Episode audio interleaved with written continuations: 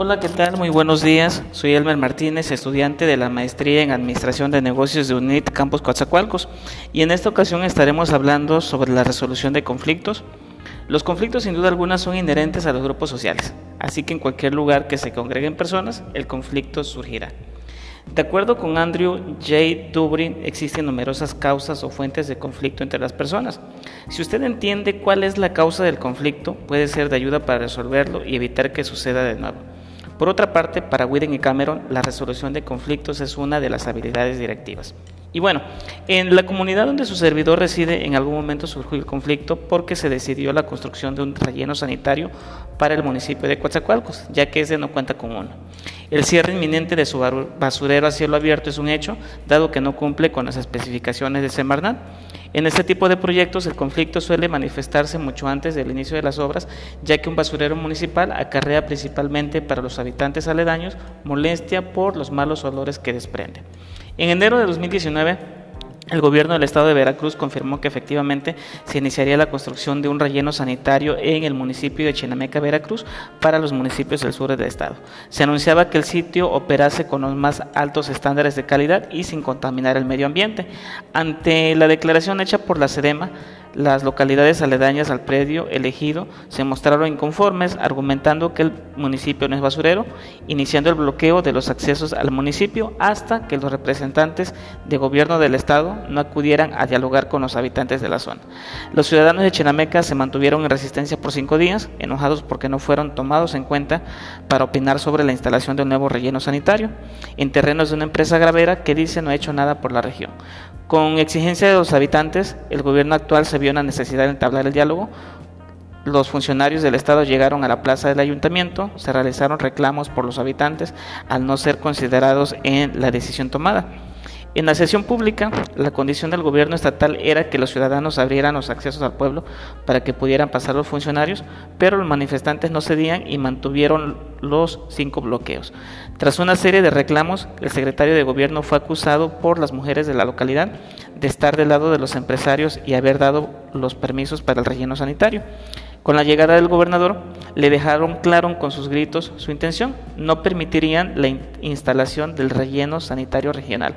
Los gritos de El pueblo unido jamás será vencido acompañaron el recorrido del mandatario estatal hasta el templete, donde manifestó que la decisión sobre el proyecto era de los ciudadanos. Aquí la diferencia con los que ya se fueron es que nunca consultaron al pueblo. Nosotros no vamos a hacerlo, nosotros venimos a hacer justicia al pueblo, que es lo más importante, dijo el gobernador. Este dio a conocer una serie de obras que se desarrollaría en el municipio como parte del programa de trabajo del nuevo gobierno, como introducción de agua potable, asfaltado de caminos hacia zonas rurales y la construcción de una clínica. Dentro de los ofrecimientos del gobierno estaba realizar una consulta sobre el proyecto, pero las personas congregadas se negaron y señalaron que la decisión la tomarían en esa asamblea pública como sucede en sus usos y costumbres, a la pregunta del mandatario si querían el relleno sanitario, se escuchó un gran grito de negación. Los dos representantes ejidales que fungieron como oradores entregaron un escrito donde todas las autoridades estaban de acuerdo en no permitir el ingreso de la basura de las ciudades vecinas. Aunque el gobernador intentaba apaciguar los ánimos, los representantes ejidales insistían en firmar una minuta donde se comprometiera el gobierno estatal en no usar los terrenos del municipio como espacio para confinar la basura. La maestra Maritza Trujillo tomó el micrófono y encaró al mandatario. Las obras que se anunciaban eran bien recibidas, pero solo querían escucharlo rechazar el proyecto. Voy a hacer lo que acaban de decidir, no va a haber relleno sanitario, pero que quede claro que decidió el pueblo, respondió el mandatario. Tras decir esta frase, los ciudadanos comenzaron a calmarse y permitieron la salida del mandatario estatal junto con su gabinete, mientras los representantes ejidales se ponían de acuerdo para informar a los ciudadanos que estaban en los bloqueos.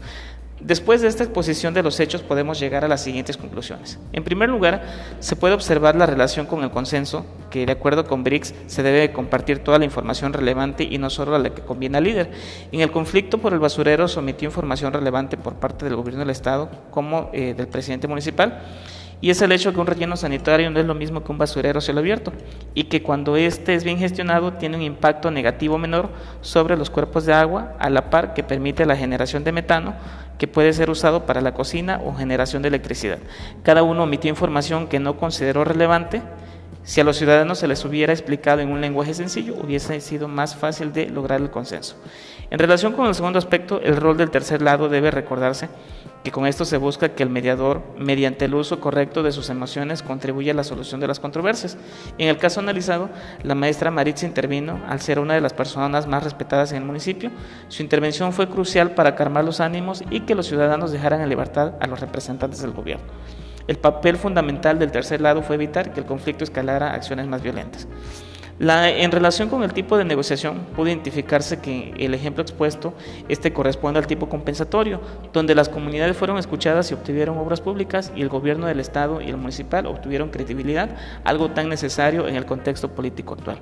Por último, juicio personal, uno de los aprendizajes más importantes de esta experiencia es que el administrador de negocios debe conocer y dominar aspectos esenciales del liderazgo, tales como los desafíos del consenso, el rol del tercer lado y los tipos de negociación, entendiendo que si tiene los fundamentos necesarios cuando se encuentre ante la solución de conflictos, cuente con las herramientas teóricas y metodológicas que les permitan una solución en que las partes involucradas resulten satisfechas. Y bueno, con este breve análisis llegamos al final de nuestro podcast, esperando encontrarnos más adelante con un episodio más. Hasta la próxima.